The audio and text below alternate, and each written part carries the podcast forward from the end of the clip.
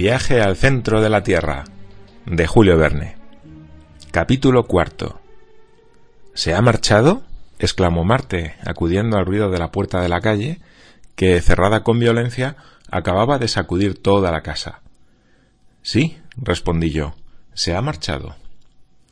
Vaya, ¿y su comida? dijo la vieja sirvienta. ¿No comerá? ¿Y su cena? No cenará. ¿Cómo? dijo Marte juntando las manos. No, querida Marte, no volverá a comer, ni nadie en la casa. Mi tío Lidenbrock nos pone a todos a dieta hasta que haya descifrado un viejo libro de magia que es absolutamente indescifrable. Jesús, ¿nos vamos a tener que morir de hambre? No me atreví a confesar que, con un hombre tan inflexible como mi tío, era un destino inevitable. La vieja sirvienta, seriamente alarmada, volvió a su cocina gimoteando. Cuando me quedé solo, se me ocurrió la idea de ir a contarle todo a Grauben. Pero ¿cómo dejar la casa? El profesor podía regresar de un momento a otro. ¿Y si me llamaba? ¿Y si quería volver a empezar aquel trabajo logogrífico que en vano habrían propuesto al viejo Edipo? ¿Y si yo no respondía a su llamada? ¿Qué ocurriría? Lo más prudente era quedarse. Precisamente un mineralogista de Besançon acababa de enviarnos una colección de geodas silíceas que había que clasificar. Me puse a la tarea. Escogí, etiqueté y dispuse en su vitrina todas aquellas piedras huecas en cuyo interior se agitaban pequeños cristales. Pero esta ocupación no me absorbía. El asunto del viejo documento no dejaba de preocuparme extrañamente. Mi cabeza hervía y me sentía dominado por una vaga inquietud. Tenía el presentimiento de una catástrofe próxima. Al cabo de una hora mis geodas estaban ordenadas. Me dejé caer entonces en el gran sillón de Utrecht, con los brazos colgando y la cabeza hacia atrás. Encendí mi pipa de larga boquilla curvada, cuya cazoleta esculpida representaba una náyade tendida con indolencia. Luego me divertí siguiendo los progresos de la carbonización que poco a poco hacía de mi náyade una negra auténtica. De vez en cuando escuchaba si algún paso sonaba en la escalera. Pero no. ¿Dónde podía estar mi tío en aquel momento? Me lo imaginaba caminando bajo los hermosos árboles del camino de Altona, gesticulando, golpeando la tapia con su bastón, azotando las hierbas con brazo violento, decapitando los cardos y perturbando el reposo de las cigüeñas solitarias. ¿Regresaría triunfante o desalentado? ¿Quién vencería a quién?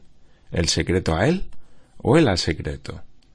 Me hacía estas preguntas y maquinalmente cogí entre mis dedos la hoja de papel sobre la que se extendía la incomprensible serie de letras trazadas por mí. Me repetía ¿Qué significa esto? Traté de agrupar aquellas letras de modo que formaran palabras. Imposible. Aunque las reuniera de dos en dos, de tres en tres, de cinco en cinco o de seis en seis, no resultaba nada que fuera inteligible. Las letras decimocuarta, decimoquinta y decimosexta formaban la palabra inglesa ice. Las letras octogésima cuarta, la octogésima quinta y octogésima sexta formaban la palabra sir.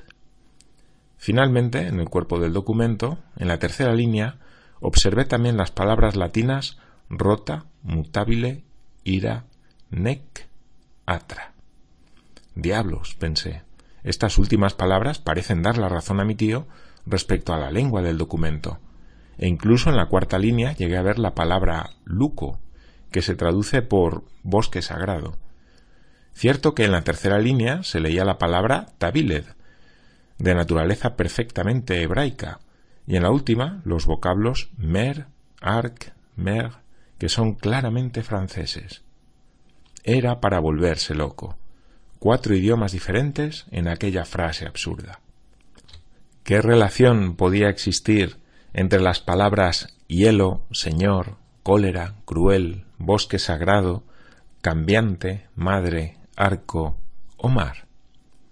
Sólo la primera y la última podían relacionarse con facilidad. No resultaba sorprendente que en un documento escrito en Islandia se hablase de un mar de hielo. Pero de ahí a comprender el resto del criptograma había un abismo. Así pues, me debatía contra una dificultad insoluble. Mi cerebro ardía, mis ojos parpadeaban sobre la hoja de papel. Las ciento treinta y dos letras parecían revolotear a mi alrededor, como esas lágrimas de plata que se deslizan en el aire alrededor de nuestra cabeza cuando la sangre sube a ella con violencia. Era presa de una especie de alucinación.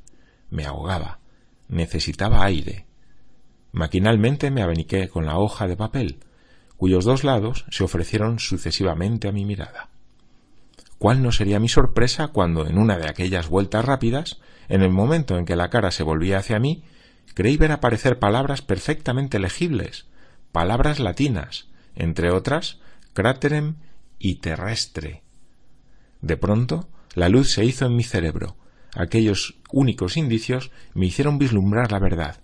Había descubierto la clave del cifrado. Para comprender el documento no era necesario siquiera leerlo a través de la hoja del revés. No. Tal como estaba, tal como me había sido dictado, podía ser leído de corrido. Todas las ingeniosas combinaciones del profesor se materializaban. Había acertado en la disposición de las letras y en la lengua del documento. Le había faltado nada para poder leer de cabo a rabo aquella frase latina, y ese nada acababa de proporcionármelo el azar. Se comprenderá mi emoción. Mis ojos se enturbiaron. No podía servirme de ellos. Había extendido la hoja de papel sobre la mesa. Me bastaba echar una ojeada para convertirme en poseedor del secreto. Por fin conseguí calmar mi agitación. Me impuse la obligación de dar dos vueltas a la habitación para aplacar mis nervios y volví a hundirme en el amplio sillón. Leamos, me dije, tras haber llenado mis pulmones con una abundante provisión de aire.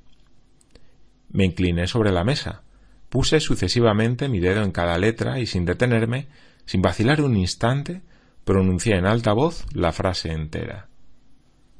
Mas qué asombro, qué terror me invadió. Al principio quedé como herido por un golpe súbito. ¿Cómo? Lo que acababa de saber se había realizado. Un hombre había tenido suficientemente audacia para penetrar. Ah. exclamé dando un salto. No, no. Mi tío no lo sabrá. Solo faltaría que llegara a conocer semejante viaje. Querría probar él también. Nada podría detenerle. Un geólogo tan decidido partiría a pesar de todo, a despecho de todos. Y me llevaría con él, y no volveríamos. Nunca, nunca. Me hallaba en un estado de sobreexcitación difícil de describir. No, no, no será, dije con energía, y puesto que puedo impedir que semejante idea llegue a la mente de mi tirano, lo haré. Dando y dando vueltas a este documento, podría descubrir por azar la clave. Lo destruiré. Había restos de fuego en la chimenea. Cogí no solo la hoja de papel, sino el pergamino de Saknussem. Con mano febril iba a arrojar todo sobre los carbones y reducir a nada aquel peligroso secreto cuando se abrió la puerta del gabinete. Apareció mi tío.